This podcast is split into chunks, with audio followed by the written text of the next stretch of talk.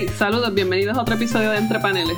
Hoy es jueves y dio inicio X-Men Apocalypse aquí en Puerto Rico, pero nosotros el equipo de Entre Paneles, por la excepción de Yanko que se encuentra en finales, tuvimos la oportunidad de ir a la premier el pasado martes. Así que hoy, por eso de ser justos con ustedes, pues vamos a darle todos los spoilers del mundo y decir cuánto nos gustó, cuánto no nos gustó, qué cosas podían mejorarse, eh, qué cosas realmente no necesitaban existir. Así que nada, saludos Gabo, Ricky. Saludos. ¿Qué hay? ¿Todo bien? Sí, este, todavía estamos un poco afectados, este, apapuchados de, de, de, lo que vimos en el cine. Este, no sé, es que todavía no, no sabemos cómo, cómo procesarlo. Sí, yo creo que nadie sabe. Sí. Por eso este show es más para nosotros que para la audiencia, es, para, es terapéutico. Sí, ustedes, ustedes saben cómo cuando se habla de psicoanálisis, pues uno piensa un sofá, pues aquí no hay sofá, hay sillas de escritorio y vamos a desahogarnos, porque la experiencia de X-Men Apocalypse yo creo que ha sobrepasado la experiencia de Batman vs. Superman. Bueno, hablemos, hablemos de eso. Bueno, pero, pero, primero... exacto. Primero que todo, vamos a, lo básico. X-Men Apocalypse. Para los que no tenían conocimiento, X-Men Apocalypse es una, sería la tercera película de la trilogía que estableció Brian Singer con el nuevo cast de, gente joven que explora las historias del pasado de Xavier, de Magneto, de Mystique. Eh, de Hank, de Beast. Eh, obviamente, pues siempre va a salir Wolverine porque nadie se cansa de Wolverine aparentemente. Hasta que eh, vean esta. Hasta que veamos esta. Y nada, la película tiene una duración de 144 minutos. 8 que se horas. Como 8 horas. horas lo que se sintieron ahí.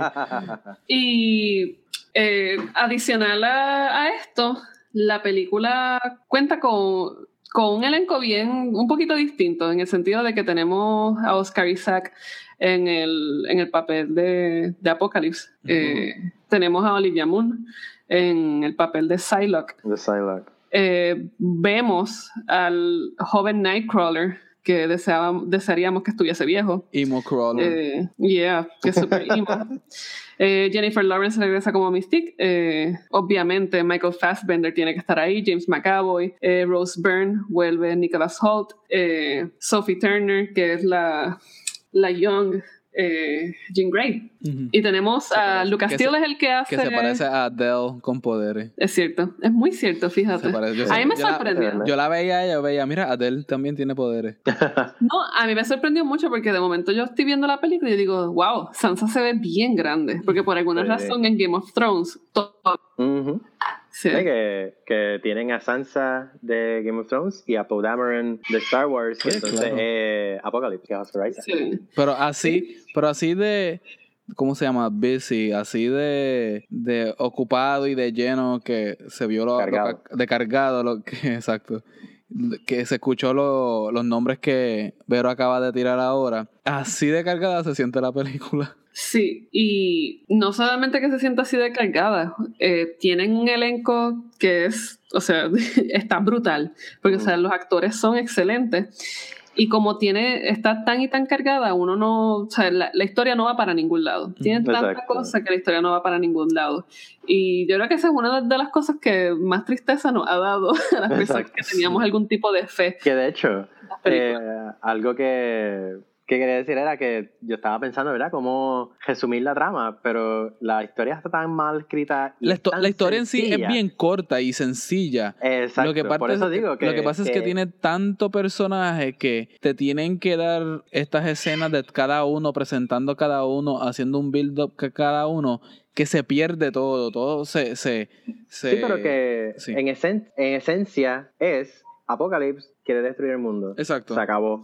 No tiene absolutamente más nada. Apocalypse busca sus cuatro horsemen, que es algo que sale del cómic, que cada vez que Apocalypse llega, busca sus nuevos horsemen y para adelante, tú sabes, no hay eh, más nada, realmente. No, y, no solo eso, tenemos, o sea, por la excepción del inicio de la película, cuando podemos ver Apocalypse en toda su gloria, en, en Cairo, eh, haciendo de las suyas, haciendo, en este ritual de de resurrección prácticamente. Eh, para él tener un, un, entourage, o sea, tan hardcore, que sería Archangel, eh, Storm, porque tenemos a Storm también por allí, tenemos a Psylocke y tenemos a Magneto, eh, para tener todo este corillo de gente, ellos siempre se ven como que el Forever Alone Group. Las tomas que le, las tomas que hace el director, mm. mano, mm. son las peores tomas de la historia. O sea, ellos son. Yo, ustedes saben como Scary Movie, que siempre tienen estas únicas tomas así panorámicas y presentan a dos personajes haciendo estupideces atrás, pues así se ven siempre eh, Apocalypse y los Four Horsemen. sí, definitivamente. Eh, uno no sé, por, no, sabe, no sé por dónde empezar en cuanto a... Hay, hay errores de, de historia, de, de libreto. Este, en ese sentido, podemos compararlo aquí, que no, no, no, se puede alejar mucho tener en vista la reseña de... Después que mucha gente inevitablemente, inevitablemente la va a comparar con Batman vs. Superman, que también fue criticada de, de ciertas cosas de historia, de, de tiempo, de, de, contenido que se le añadió mucho. Y en, en, en ese sentido, las películas se sienten bien distintas. Este, mientras Batman vs. Superman te trabajó unas cosas y se sentía que Batman vs. Superman te estaba dando lo mejor de lo que estaba haciendo y uno sentía que era muy por debajo. En esta película eh, uno siente que se está dando algo, visualmente no es malo, pero uno se siente vacío. Es como cuando uno come arroz chino y está como que con el estómago vacío como que era por lo más que tú comas. Es eso, te, te, te da mucho objeto visual en la pantalla, pero no hay nada debajo, como que no hay nada. Y uno no sabe si criticarlo porque no es ni malo ni bueno, solamente es. Eso debe salir en el nuevo día. X-Men es como el ajo chino. Gabriel Alejandro entre paneles. Sí. Sí, sí, no, no, definitivamente tiene, tiene ese, esa característica de arroz chino. Eh, pero yo creo que la, vamos, vamos a quizás a a disectar un poquito la, la película. Mm. Eh, empecemos por la premisa. Eh, X-Men Apocalypse se supone que nos está dando ah, la introducción de este personaje que ya su nombre nos, nos establece cuán magnánimo y apocalíptico es. Y bíblico. Eh, nos establece pues esta historia de origen, esta historia semi-origen, slash muerte, slash resurrection, eh, y de cómo este gran personaje, que es el, es el gran mutante, el primer mutante de todos ellos, es encontrado y luego eh, empieza a restablecer su reino. Con, pues, a través de los cuatro de los cuatro horsemen eh, a las personas que están familiarizadas con el cristianismo pues obviamente y, lo, y, si no estás familiarizado con el cristianismo, eh, la película te lo hace muy claro. Nadie sabe si ellos lo sacaron de la Biblia o si la Biblia lo sacó de en Nur. Sí, porque se dice que Apocalipsis ha vivido todo ese tiempo y ha estado presente y, y su figura es la que ha inspirado toda esta, todos estos demonios y todos estos diablos y estos dioses también de, de a través de la mm. historia. Sí, por lo menos sobre 3.500 años tiene. Sí. Exacto. Que para los cristianos eso es todo, todo lo que ha vivido este planeta. Exacto. Para alguna gente un poquito más. eh, entonces, pues tenemos. La, la, película gira en torno a esto. Y antes de, de, continuar, me quiero disculpar porque sé que mi casa suena como pocas juntas. Eh, así que, por favor, bear with me. No, pero créame, es, es que la Gotoja está viendo X-Men y no le está gustando. Ah, eso debe ser. Es que así que cada vez que escuchen eso, saben que la cosa va mal. pero regresando a la película. Regresando. Este, lo que acaba de mencionar de Vero de trama es toda la trama que tiene la película. Es todo lo que tiene la película. Y eso es uno de los problemas porque la película resucita Apocalypse y entonces se va en este viaje de buscar a sus cuatro jinetes, a sus cuatro caballeros. Y la película, pues, gasta todo ese tiempo. Hay otra subhistoria que es de los X-Men que es ellos tratando de, descifrar pues para dónde va la escuela. También vieron que Apocalipsis está por ahí. Las dos historias no sé si se supone que corran al paralelo y después se encontraran, pero se sienten tan, tan distintas. Y después más cuando te, te meten la historia de Cyclops por el mismo medio también. Con la de Jean Grey. Este, bueno, lo, lo de Jean Grey no queda muy cierto todavía. Es más Cyclops llegando a la escuela y mm. dándose cuenta que eres un mutante y cómo aceptar eso. Eh, ya tenemos establecido que estas películas de Singer bregaron con el timeline de los X-Men un poco, como que te presentaron que, que su hermano fue el primero que llegó, Alex Summers, Havoc fue el primero que llegó, que hay otros mutantes que fueron los primeros que llegaron. Y está bien, ¿sabes? X-Men, quien conoce los X-Men, los libros, saben que la historia media enredada es parte de, de, su canon y no molesta que la película lo haga. La forma es que la, la, película yo no siento que supo cómo balancear bien del todo toda esta historia.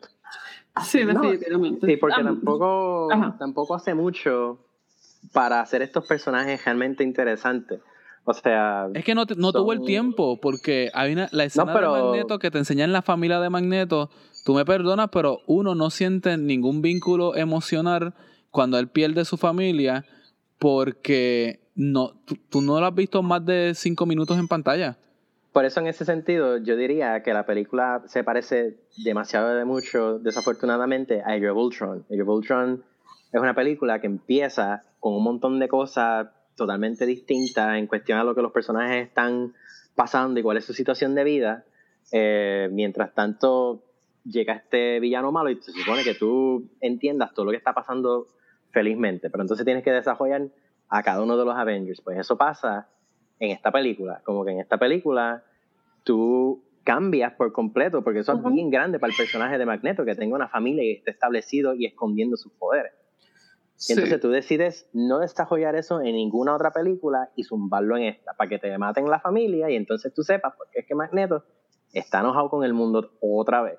Y como que son cositas que realmente ya hemos visto en las cinco películas de él. No, y, no, no, solamente eso, o sea, de la misma forma en que, en que prácticamente hace un highlight entre las fallas que tuvo Age of Ultron, también hace un highlight de la película que le precedió, eh, Batman vs. Superman. Tú tienes, tú tienes una, una película que de momento intenta acaparar tantas y tantas historias que, o sea, ¿cómo tú vas a desarrollar una y cómo, o sea, tú no puedes hacer de cinco libros una película coherente si no, si no trabajas bien con esas secuencias. Exacto. Y, y, desde el inicio lo vemos, o sea, desde el inicio la película empieza, empieza prometedora, por decirlo así. Diez minutos más tarde, todo, se va al carajo. Eh, y, y, se ve, uno, uno lo ve cómo se va desmoronando. Y no tan solo eso, o sea, quizás nosotros que tenemos un poquito más de entendimiento del mundo de, de estos cómics en particular y de estos personajes, nos sentimos, o sea, esto fue un tren en pleno en pleno desastre. Y no podíamos dejar de mirar a un lado y la gente a nuestro alrededor se sentía de la misma forma. Uno un, no un ambiente medio eh, incómodo en la sala del cine. La gente no sabía si aplaudir o motivarse excepto cuando sale la escena de Wolverine. Para quienes no lo saben pues spoiler aquí ahora mismo. Wolverine aparece en la película en una escena cuando este Striker vuelve a la mansión de los X-Men, se lleva a varias personas y las tiene en su en su guarida, los tiene en, su, en su base, los, los, amarra, los, los aprisiona. Y cuando este Cyclops, Jean Grey y eh, Nightcrawler están buscando a su. Perdón, están, están buscando a sus amigos, se topan con el Weapon X y ahí lo sueltan. Ese fue el único aplauso que yo escuché en, en esa película. Y no de todo el mundo. Y no de todo el mundo, pero no solamente eso, sino que Wolverine, que todavía es Hugh Jackman, no sé, yo sé que el Weapon X se supone que está bien sucio, bien feo, pero las cosas que tenía Wolverine, yo le comenté a Ricardo que parece que le hicieron como que con papel maché y en la casa. Y se ve como los props y, la, y los objetos que tiene encima se ven este, fuera de lugar. Eh, en cuestión de acción, Wolverine, pues sí, es lo más adrenalina que te acerca a la película. Se pone bien sangrienta la cosa cuando Wolverine aparece. Que creo que es un, una precuela, un adelante de lo que va a ser la próxima película de Wolverine. Que Dijeron que va a ser, creo que ya R, y R muy sangrienta. Yo creo que este es el adelanto. Este, aquí se pone bien sangriento. Pero yo, les quería preguntar eh, dos cositas. Primero, ya como las reseñas no son particularmente favorables para la película, he visto varios artículos y comentarios de personas que dicen esto es superhero fatigue. Y yo siempre he pensado que es una película mala no equivale a superhero fatigue, equivale a una película. Pero eh, así es que los críticos funcionan. Cuando algo pasa malo, esto es superhero fatigue. Cuando algo bueno como Civil War, esto es gloria. Pero, pero qué bueno que mencionan lo de superhero fatigue y, y Civil War y X-Men y Batman vs. Mm. Superman. Porque Civil War fue una película buena. O sea, yo tuve, yo tuve mis desencantos en algunas cosas, pero es una película buena. Lo que sí yo noté aquí que noté en Civil War fue que el público en ningún momento estuvo emocionado. O sea, yo no sé si esa fue la experiencia de ustedes, pero yo la fui a ver en Civil War. No, en Civil War sí yo la vi y la gente estaba muy emocionada. Pues yo vi, yo, yo la fui a ver el día que salió el jueves, eh, eh, la tanda de las siete y media. Y la gente no estaba emocionada, o sea, incluso cuando yo, di, yo dije, mira, cuando salga Black Panther, esto se va a caer. Porque es un personaje nuevo, es un personaje distinto. Pero no es esperado, pero, no es esperado por mucho, que ahí es que hay que, hay que No, pero, pero esta es la cosa, o sea, es, es un personaje imponente. E incluso cuando, eh, cuando salió Ant-Man, la gente no se pompió. Cuando salió Spider-Man, la gente dijo como que, ah, wow, cool, sea Pero no. Esta, Este standing ovation, por ejemplo, que uno puede ver cuando salía, cuando salía Wolverine o cuando salió Wonder Woman en Batman vs. Superman, esta película no lo tuvo. Y eh, X-Men, a mí me pareció lo mismo. Fue, fue una. Era, era la cosa más tenue, más eh, del mundo. O sea, la reacción de la gente. Sí, lo que, sí. lo que pasa es que yo, yo creo que incluso más, va más profundo. Eh, ya nosotros nos estamos acostumbrando a ver esto. Entonces, la experiencia forzada no va a ser la misma en todos lados, porque ya ya va a haber un montón de gente que sabe lo que viene. ¿Sabes? Yo, por ejemplo, cuando vi la primera Avengers, yo, cuando los Avengers hacen el, el assemble, este, que, que, es la toma como que, que coge todos los Avengers. Exacto. Pues yo dije, mira, eso está brutal. Y yo aplaudí y sonreí como siendo pelotudo. Pero es algo que, que, que me emocionó. Entonces, cuando pasan Avengers 2... Al principio, sí al principio y al final en la pelea contra los robots de Ultron, como yo digo, como que pues, I already saw that. Cuando pasa la pelea en Civil War, en la, sala que yo la vi, la gente estaba súper pompeada. Este, y aplaudieron para Spider-Man, para Black Panther, y, y se rieron un montón. Pero puedo entender por qué en la sala que tú la viste la gente no aplaudió, porque ya vas a tener más gente que está acostumbrada a esto. Y yo creo que eso es importante y tienen que tomarlo en consideración porque ya tú no puedes sorprender a la gente tan fácil. Con la misma cosa. exacto, con una escena donde estén todos los superhéroes peleando entre sí. Tú como que, ah, mira, qué cool. Pero mira, ya el olor a cajo nuevo se está yendo. Sí, no, yo, yo creo que tiene que ver mucho lo, que dices. O sea, tiene que ver mucho que ya la gente se está acostumbrando. Pero yo creo que aunque uno se está acostumbrando, esa, esa sensación de, de disfrute o de goce que tiene la gente cuando va al cine. O sea, esa pompeadera, uno siempre la siente. O sea, vamos, ¿cuántos cuánta agentes 007 hemos visto? Y siempre va a ser lo mismo cuando sale y dice alguna estupidez o qué sé yo, se desliza por algún lado, dispara, o sea, está bebiendo whisky, you name it. O sea, sí, o sea, por algo se convierten en cliché estas cosas, pero en estas películas ya yo siento que la gente las está viendo porque pues son películas de acción que prometen ser buenas, pero no necesariamente están llenando estas expectativas que tienen. Y yo creo que ahí quizás pues uno puede decir como que quizás nos estamos acercando al superhero fatigue. Puede que sí, y te voy a decir más, yo creo que X-Men Apocalypse sufre de como que intentar emular la fórmula de Marvel, porque de las tres de Marvel Disney, eh, de las tres películas, esta es la más que se parece a una película que Marvel Disney hubiese hecho. Y me explico, es la más cómica de las tres. Es la más sencilla incluso y menos controversial con los temas que de las tres. Y como que tiene un montón de intervenciones cómicas que realmente no añaden y se ven fuera de lugar con los X-Men, que en los cómics siempre son parte de los títulos más serios del universo de Marvel como tal. Y como que yo dije, mira, esto, esto se ve bien, bien fórmula, ¿sabes? Algo que las otras no tenían. Y una de las cosas que a mí me molestó mucho es que las otras dos saben situarse muy bien dentro del periódico, el periódico, el periodo histórico en el que están. Este la primera, este, esta no, esta pudo haber sido hoy día y no importaba. No, incluso esta, esta yo creo que se valió mucho, tiene unas inconsistencias en, la trama desde, por ejemplo, de por qué Moira no se acuerda de nada.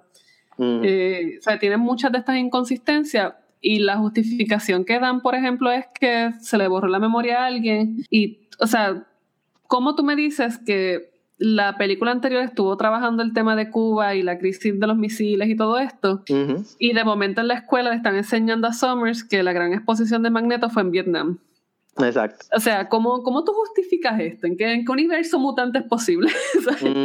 Sí, no, no, hay demás. Ya ellos son un fenómeno global, ¿sabes? Claro, ya la gente se conoce.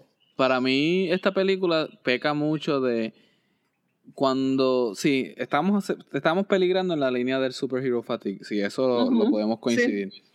Este, como Ricardo dijo, no todo el mundo se va a sentir fácilmente impresionado con, con, las cosas que ve. Ahora hay, hay que tomar estas películas y hay que hacerlas bien. Este, hay que saber qué hacer y cómo, cómo hacer el, pacing.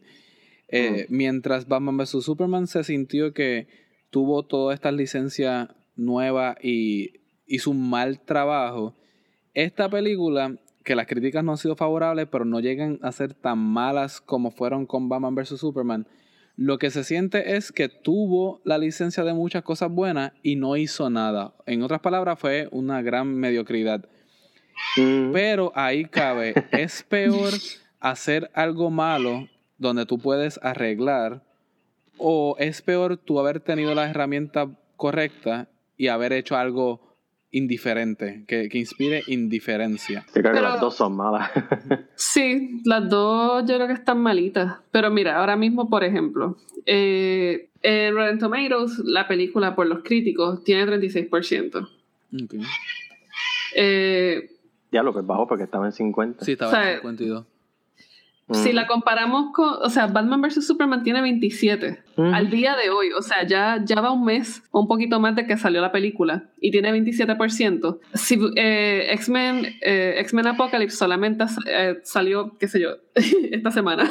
Entonces, es que yo creo que la caída va duro. Y la película, o sea, cuando yo la estuve viendo, yo, le, yo en una le digo a Ricky como que diablo, esto es peor que Batman vs. Superman.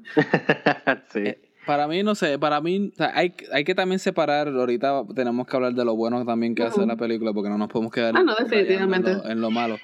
Pero sí, este, estamos, si se siente que estamos patinando mucho en lo mismo, es porque la película no da mucho, punto. Es una película de cómo, como dijimos ahorita, Apocalypse monta su bando y pelean y ya. Entre todo eso ocurren unas cosas con los X-Men, ocurren ciertas cosas con Mystique que no se sienten nuevas porque lo que se siente es que es como un lloriqueo y no una celebración de, lo que están en el universo, como que de las exploraciones. Todo Pero fíjate, como, un, como un, un, como un, no, retrago no, un, ay, fuck it, sigan ahí. Eh, eh, yo, yo, diría eh, algo como que, que es importante como que también como que reconocer, X-Men es una franquicia que genera un montón de dinero pero no genera dinero, no genera ganancias a nivel Avengers ni Batman vs. Superman. Y no los va a generar. Y yo creo que aunque fuese sido bien buena, tampoco. Eh, no me lo explico, pero yo creo que con esta película ellos querían tener su Avengers. Sí, se nota mucho. Y como que yo, yo como que pienso que quizá algunos ejecutivos o algunos productores metieron la cuchara de más. Este, y le dijeron, mira, necesitamos un blockbuster a este nivel porque ahora la, el número mágico que mide si una película es un éxito o no es el billón. Cuando, mira, madre mía, pero vamos, si Superman 840 y pico de millones de pesos, este, eso es un éxito, madre mía. Lo que pasa es que no es un éxito como ya se le está midiendo bajo la, la, la, la, verdad, los estándares bajo se está midiendo. Y como que yo como que veo que eso, que, que quiere convertirse más en un blockbuster cuando parte de la magia de X-Men para mí era que no estaba interesada en ser otro Avengers, otro Man of Steel. la segunda película no tiene, por ejemplo, la segunda película no tiene un big set piece battle asqueroso como el final de Avengers. Es una cosa mucho más contenida, mucho más restringida, que sale mejor porque tiene diálogo interesante. Sí, esta película quería, esta película tuvo un problema que no tuvo las otras y, y para mí lo que hace es que, o sea, su problema estriba en toda la narrativa. Las otras películas tenían una narrativa sólida. Esta película utilizó un villano que se supone, o sea, cuando uno le hablaban de Apocalypse, uno decía como que esto se jodió. O sea, Apocalypse no va a dar pana. Y de momento cuando vemos esta presentación de Apocalypse, decimos como que I've seen worse, actually. Y esa es la cosa, nunca se presenta como un riesgo verdadero. La, forma en que, por ejemplo, tratan a, los cuatro jinetes es bien burda.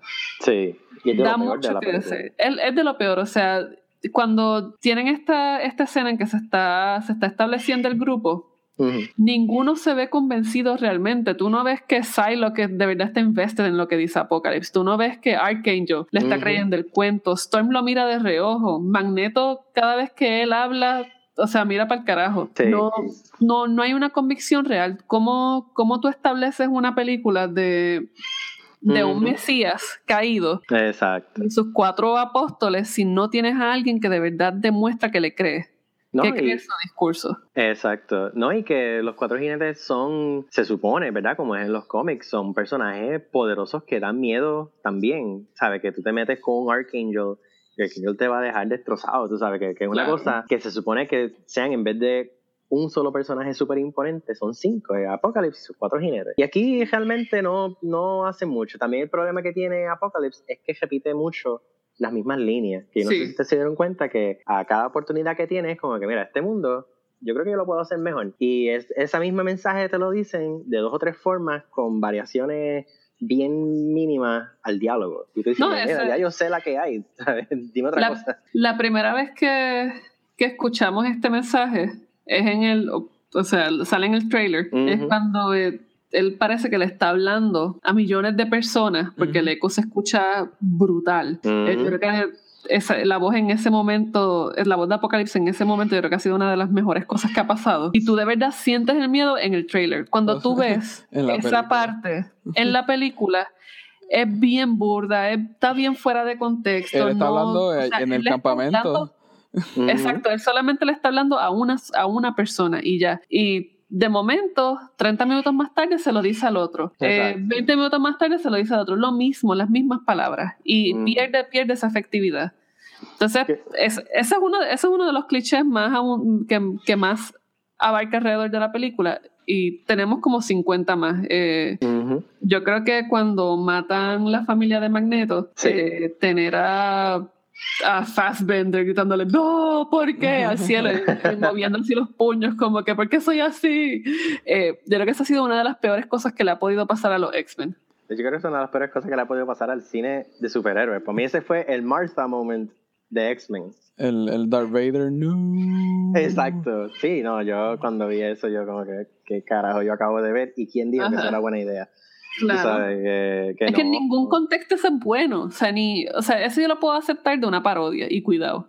Sí, no, porque fue con el puño al aire y todo. Tú sabes, que, que fue una cosa bien, bien, bien clichosa. Es que todo que no tiene lugar, no tiene lugar en una película de X-Men que ya se ha establecido de otra forma diferente. Y se magnifica por el hecho de que no tenemos conocimiento ni ninguna atadura emocional con estos personajes que nos acaban de presentar y después mueren. Entonces, este hombre se ve llorando y nosotros pues no podemos simpatizar porque no nos sentimos con nada. Y en esta película se siente mucho así. Cada personaje que demuestran es difícil simpatizar con ellos porque no tienes trasfondo, no, no lo conoces. No, este, o no te importa. Y, simplemente es como que pues la película se convierte en un, en un indiferente, como que nada. Sí, no, y, parte de la simpatía que ellos intentan trabajar constantemente es a través de un by proxy. Eh, no ellos pretenden que uno simpatice con la familia de Magneto porque a él le mataron los papás de la misma forma. Eh, todos pretenden que uno simpatice eh, qué sé yo, con, eh, con Apocalypse, porque ya lo vimos en Magneto, haciendo el llamado a la gente. Uno pretende que uno simpatice, o sea, ellos pretenden que uno simpatice con este corillo nuevo de X-Men, porque ya simpatizamos con el primer symbol de First Class. Entonces, no sea, no, no, no trabajaron bien esas dinámicas de grupo para tú finalmente decir como que, mira, coño, esto sí duele. Ahora. ¿Y sabes qué? Ahora, sí. Que te interrumpa, Gabo, pero es algo que yo creo que, que, que, eventualmente ibas a querer decir. Es... Eh, el problema de la película, o uno de ellos también, es que obviamente tiene demasiada mucha cosa que quiere establecer. Claro. Y desarrollar en una película. ¿Qué pasa? Yo les había mencionado, ¿verdad? Que tuve una eh, conversación una vez con un amigo que me decía que mientras vayan saliendo más películas de superhéroes, la cosa se va a poner más difícil para hacer, porque entonces ya tú, ya tú vas a acostumbrar a la audiencia a querer películas donde más de un personaje salga. Eso sale muy bien en los cómics porque tú puedes hacer 20 issues de ese team up y después el personaje se va para un lado y la serie principal sigue por otra. Pero en las películas tienes una película cada uno o dos años, porque estas cosas no cogen un mes para hacerse, o sea, cogen este, uno o dos años en hacerse. Y entonces, pues, yo pienso que ahora mismo tienen, están entrando como que en una fase en la que, mira, van a tener que seguir haciendo cosas o más pequeñas o tirarse la misma este, estructura del cómic y empezar a darle build-up a través de otras películas como hace Marvel con sus fases. En ese sentido, yo creo que Deadpool se lucró mucho y, fue más por los límites que tenía en presupuesto que ellos usaron poco. Sin embargo, la gente le gustó más. Yo creo que por eso mismo que Ricardo mencionó. Se enfoca más en una historia mucho más llena, menos personajes. Y aunque el mismo Deadpool hace un, un, un chiste de eso sobre no había presupuesto en la película para tener más personajes, pero creo que le funcionó mejor en esa forma. Y yo creo que las películas, en vez de ser más grandes, deberían aspirar a ser más, pequeñas. Pero quizás también aquí hay que, hay que considerar que parte de este problema que tienen al llevar grupos, grupos grandes a grupos pequeños mm. eh, tiene que ver en gran medida con que X-Men nace como un colectivo. Exacto. O sea, X-Men nace como un colectivo. En la primera eh, tuvimos la mano de Joss Whedon que eh, cuadró un poquito la cosa. Después hicieron la segunda, eh, se pudo mejorar. se podía mejorar algo. Eh, después tiraron. ¿La segunda de las primeras o la segunda de las de ahora? La, la segunda de las primeras. Ah, ok, sí. No, no, tú estás hablando de las Avengers, ¿verdad? Pero... No, no, no, estoy hablando de X-Men. Ah, bueno, la primera es de, no es de Whedon, es de el que dirigió Kingsman. No, no, la primera no es de Whedon. La primera, mm. Whedon trabajó Ah, eh, eh, backstage con ellos, pero incluso aparece, no sé si fue como productor o que trabajó algo del guion, ah, pero fue como asesor. Eh, después de eso, tuvimos la de Wolverine Origins, que trataron de establecer la historia de un solo personaje y, le salió el tiro por la culata. Yo creo que ahora mismo la franquicia que se ha creado de X-Men, tanto en el pasado como ahora, no, no, no se ha hecho para, para quizás trabajar unas historias es, eh, pues, single issues, por decirlo así, como, como se hizo con, con las fases de Marvel. Es que en el caso de eh, X-Men, el mismo título, son los X-Men. Sí, es, el grupo. Yo creo que entonces es cuestión, vamos a ver si lo podemos modificar. El problema es, tú empiezas con los X-Men. las, primeras películas tienen algo bien claro. X-Men First Class es de Professor X y de Magneto. Exacto. La segunda es hasta cierto punto de lo mismo, de Professor X y de Magneto. A través de los tiempos.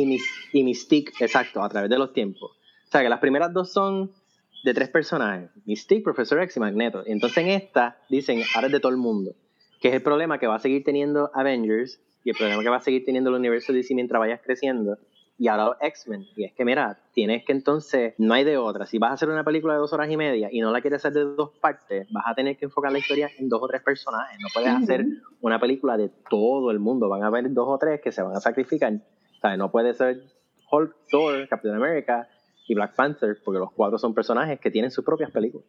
Pero el problema es que esta, esa receta puede funcionar en Love Actually, pero no necesariamente se traduce bien en una película de acción. Eh, y, y más quizás de, de, la, de, la, forma en que están tratando de trabajarla, de darle más seriedad, porque, o sea, uno quizás puede ver algo de cómo se exploran ciertas historias en grupos grandes y se exploran bastante bien. Yo creo que uno podría pensar que sea en rock and roll. Sí. A, mí esa película me gusta, es medio cómica, no, no, no pretende ser más de lo que eh, Pero está bien hecha. Está bien hecha, es un grupo grande, tú ves que se intercalan las historias, ninguna se tropieza, no, no, te, no te sientes con vacío.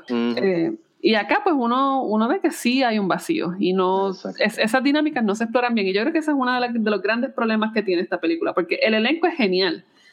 Pero lo que ellos trataron de hacer con el elenco no funcionó en nada. Pues, Incluso el hecho de que Mystique, eh, o sea, tenemos Jennifer Lawrence, que es una buena actriz, pero aquí no, no brilló. No, el personaje tampoco tiene mucho que hacer.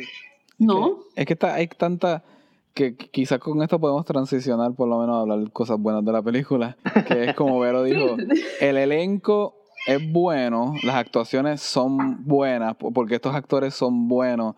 Que no hayan brillado es porque no les dieron suficiente tiempo o prioridad en la historia, porque hay tanto que manejar que nadie se sintió como que al frente.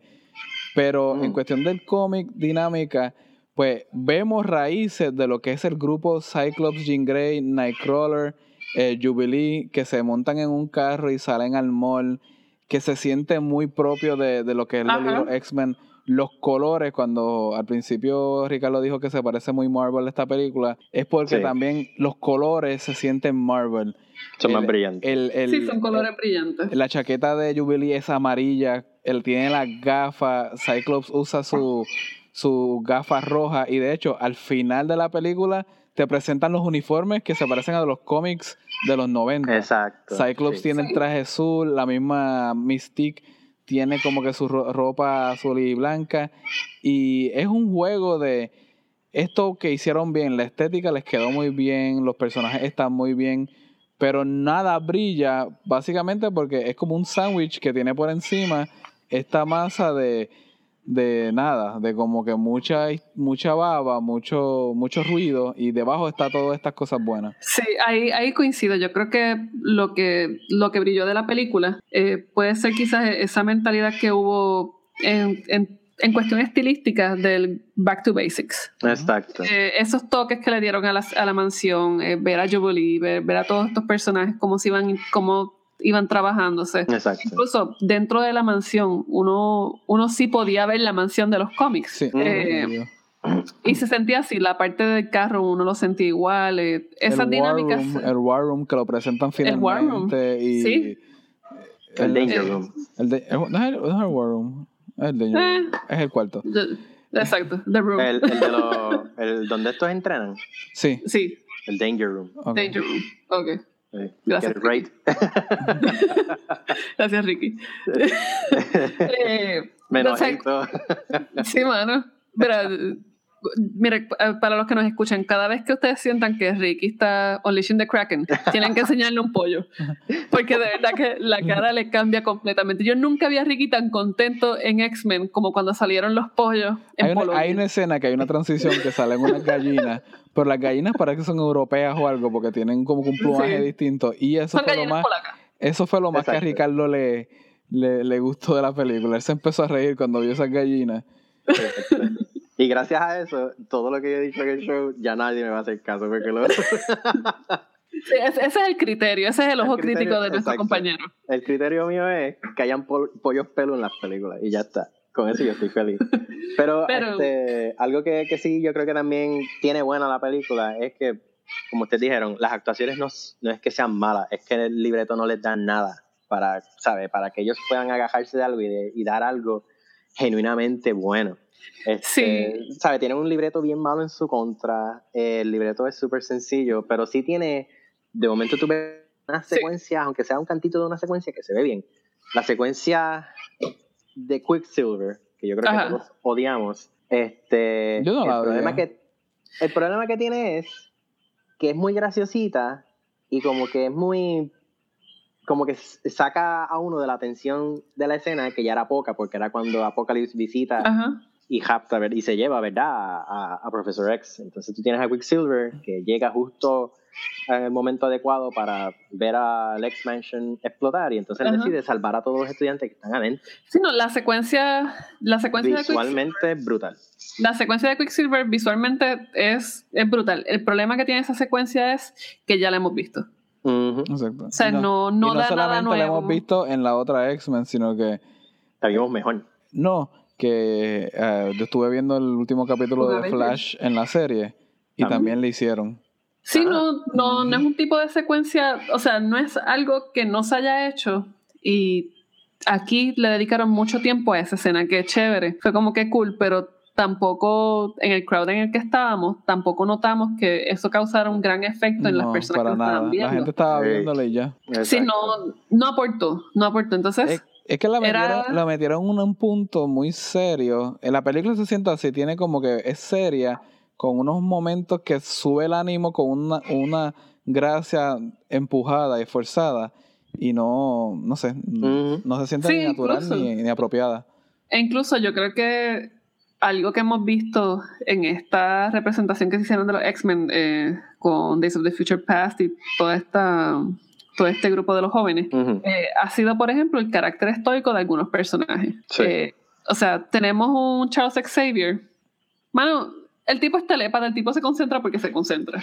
Entonces, de momento, lo vemos con cosas que son bien fuera de carácter. está hablando de Moira McTaggart porque se la, la ve en la primera vez que vemos a Moira, que es cuando está escapando de, de la pirámide, que está enterrada, que ahí es donde sale Apocalipsis, y de momento le empieza a decir como que, ah, voy a tener que contactarla porque pues tengo, have to Exacto. check it out. Oh, eh, check it out. Eh, o sea, entonces son estas cosas que se sienten bien a destiempo eh, y bien forzadas y uno lo puede ver en toda la película. Sí, yo ya ustedes mencionaron a Batman vs. Superman y yo no dije nada a propósito para decirlo ahora. Este, yo, en cuanto a si es mejor o peor que Batman vs. Superman, a mí me da lo mismo, porque a la hora de la verdad, las dos fueron disappointments para mí y yo perdí ambas veces.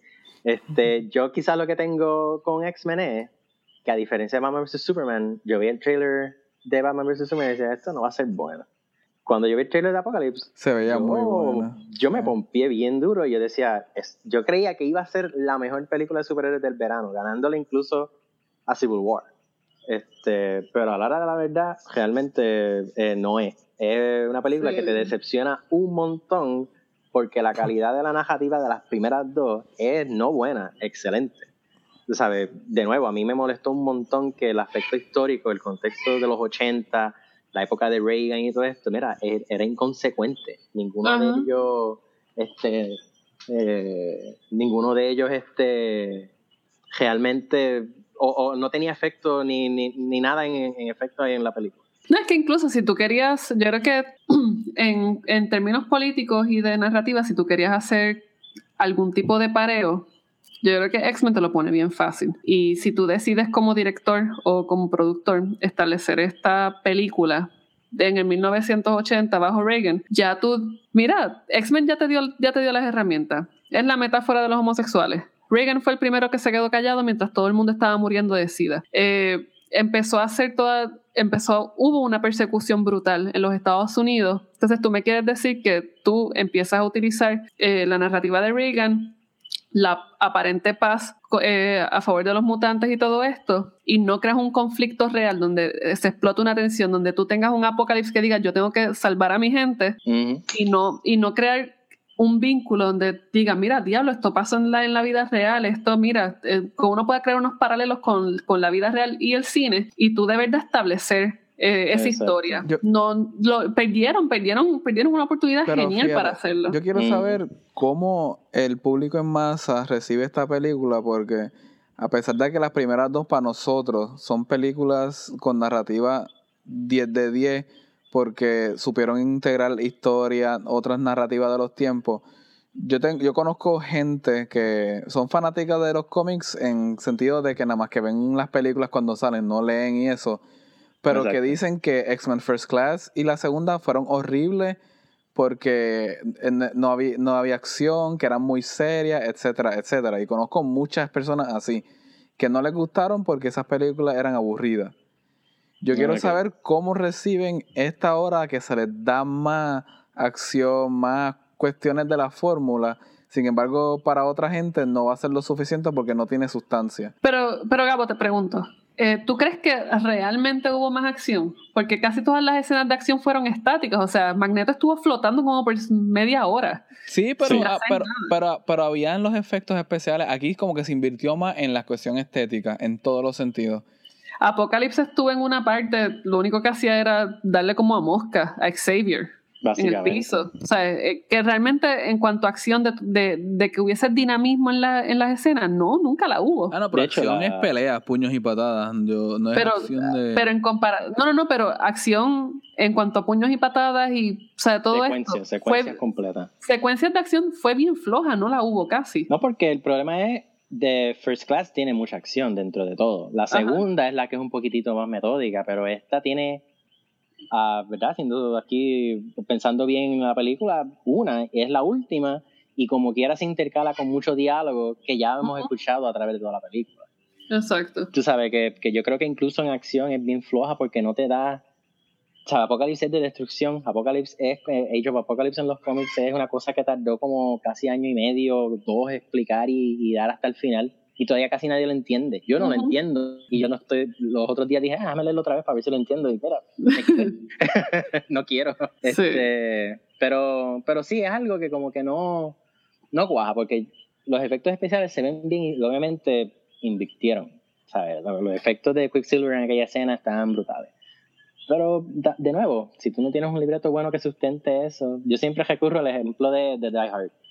Die Hard es una película que todas las escenas de acción que tiene están justificadas y adelantan la historia, porque cada vez que McLean este, le dispara a dos o tres terroristas, pierde algo, sean los zapatos, entonces tiene que caminar por, por vidrio joto, sea este, cualquier cosa, pierde una pistola, pierde algo, y entonces pues tú sientes que el tipo está en una situación horrible. Y entonces pues Civil War tiene eso, como por lo menos conmigo, en algunas partes, que la acción se siente justificada. Aquí es como que, mira, ustedes querían ver esto al final. Y tenían un montón de formas de justificarlo, particularmente con la época de Reagan. Reagan le quería zumbar una bomba atómica a todo lo que encontrara que insultara a los Estados Unidos. Mira, tenías el, blanco perfecto. Claro. Y podías vincular a Reagan con Apocalypse y usarlo para hacer una metáfora tanto de nuestro tiempo como de los 80 y tampoco. Sí, no, eh, hubo, yo o sea, yo lo estaba viendo y yo decía, mano, eh, están perdiendo tantas y tantas oportunidades de hacer algo épico. Sí tienes el contexto histórico, tienes la metáfora, tienes el, o sea, el, el subtext. Mano, o sea, tienes los personajes indicados para hacer la película que esperamos. Exacto. Y lo, lo dejaron ir, lo dejaron ir. Yo creo que parte de, o sea, podemos tratar de buscarle lo positivo a la película, pero yo creo que a diferencia de lo que pasó con Batman vs. Superman, aquí en X-Men yo realmente no se lo veo. No. No, no, yo, de nuevo, yo, yo perdí en ambas. Yo vi dos películas malas que quería que fuesen buenas. Pero este, antes de, antes de cerrar, mm. les pregunto, ¿qué, ¿qué, qué, ustedes creen que hicieron, que hizo bien? Una sola cosa que ustedes creen que haya hecho bien. Diablo. De X-Men que haya hecho De X-Men Apocalypse, sí. X-Men Apocalypse continúa... Mira, los libros de X-Men, como yo le mencioné a ustedes, si tú lees un libro de X-Men ahora y lees otro el año que viene, tiene una alta probabilidad de que el equipo con que te encuentres sea totalmente distinto al que vistes la última vez. Y es porque X-Men es un equipo que constantemente está cambiando, evolucionando, entran estos, salen estos por diferentes problemas. Esta película empieza con eh, no un equipo de lo que pasó, porque vimos que el equipo se desmontó en la primera película después que pasó lo de Cuba. Pero ve, ve, que se monta otro equipo para esta misión y al final termina otro equipo. O sea, están intentando, hay ciertas figuras centrales, pero de la misma forma que si tú coges un cómic y cambian lo, el reparto, si tú ves las películas, me gusta que también te cambien el reparto. Que en eso para mí es mejor que los Avengers, que Nada más que tienes a un bendito Captain America, Iron Man, Thor y What Widow. Y llega el punto de que, mira, tenemos que cambiar, tenemos que variar, tenemos que hacer cosas frescas. Pues yo creo que en eso X-Men no tiene problema. X-Men, en esta película, Mystique es la que se queda tomando mando de los X-Men. Y eso no molesta porque todo el mundo sabe que dentro de, del universo de X-Men es posible. Magneto se queda con la escuela en los cómics después que matan a, Charles Xavier en un momento. Por lo tanto, es algo bien posible y en eso pues están, están haciendo las cosas bien. Ricky. ok, pues tres cositas y dos son bien rápidas. La primera, el trailer, que todavía, todavía es lo mejor que tiene la película, el trailer, porque me da la esperanza de que haya una película mejor detrás de eso. Este, segundo, los pollos. Los pollos pelú a mí me hicieron la película y yo creo que a muchos de ustedes, pues, le va a pasar lo mismo. Este, y tercero, cuando Apocalypse tiene los ojos blancos y la escena en la que él como que va a hacer algún tipo de efecto o va a atacar a alguien o va a demostrarle a alguien su poder, que como que tú ves que, el físico de él cambia un poquito y los ojos se le ponen blanco y se parece más al del cómic, pues yo todas esas veces que lo veía decía, uy, si me encuentro eso de frente, da miedo. Y yo creo que, de nuevo, Apocalypse tiene partes muy buenas, pero partes muy malas que pues el culpable que de que sean malas es el librero. Ok. Eso es pues un, un so-so, Apocalypse más o menos.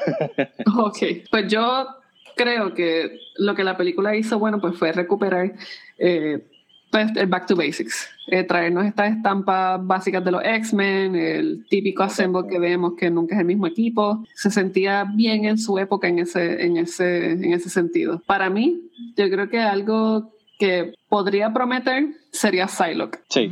sí. Yo creo que el personaje de Psylocke puede prometer si se ponen las pilas. Psylocke y Storm, que se queda en los X-Men y por fin tenemos a Storm en el, en el universo y... Sí.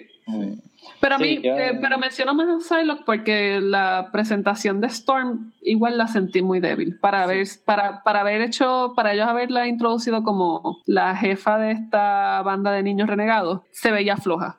Sí, sí, sí. Pero, ajá, Ricky. No, que si se que... en una película de X-Men de los 90, saquen a Gambit cuando lo saquen y Psylocke, pueden hacer una película que es estéticamente lo que eran los cómics y pueden sacar el traje amarillo de Wolverine y pueden hacer una película muy, muy interesante. Y, yo creo que si nos ponen a, a Jubilee, pues tenemos un 4 de julio bien interesante. no, pero añadiendo a lo que dice eh, Verónica, este, yo leí una reseña que decía que todo lo que hacía Psylocke en la película era horrible. Yo creo que eso fue mucho hate. Yo creo que sí. lo que es de lo mejor que tiene la película y el problema es que no le dieron absolutamente nada. Yo creo que es la personaje que menos hace y es de las más interesantes. Es un y Psylocke solamente tiene como cinco líneas. Sí, sí, y son bien bobas. Una de ellas es Look at that. Exacto. Está la cosa mal. Eh, así que yo creo que realmente si te disfrutaste X-Men, nos alegramos un montón. Eh, queremos ver qué va a suceder. Yo creo que eh, los trailers prometían una gran película. Y no solamente los trailers, los featurettes que tiraron, así como de documentales, se veían brutales. Si Brian Singer y Fox utilizan esta película como una oportunidad para redimirse en la próxima, yo creo que las cosas no están del todo perdidas. Eh, podemos quizás tener un success story en algún punto. Hubo una buena introducción de algunos personajes, nos quedamos con las ganas de ver más de otras historias. Al final del día, pues el bromance de Xavier y Magneto siempre terminan parting ways porque uno quiere ser malo y no le sale y el otro pues es demasiado bueno. Eh, vamos a ver qué nos trae. Ya la siguiente película que viene por ahí se supone que sea Suicide Squad, ¿no? Eh, Suicide Squad va, que esperamos que rompa con esta línea de, películas de buenazos y de grupos, así que de grupos buenos. Eh, así que nada, estaremos muy pendientes de las noticias y estaremos con ustedes para seguir criticando y llorando juntos y riendo. así que nada, hasta la próxima.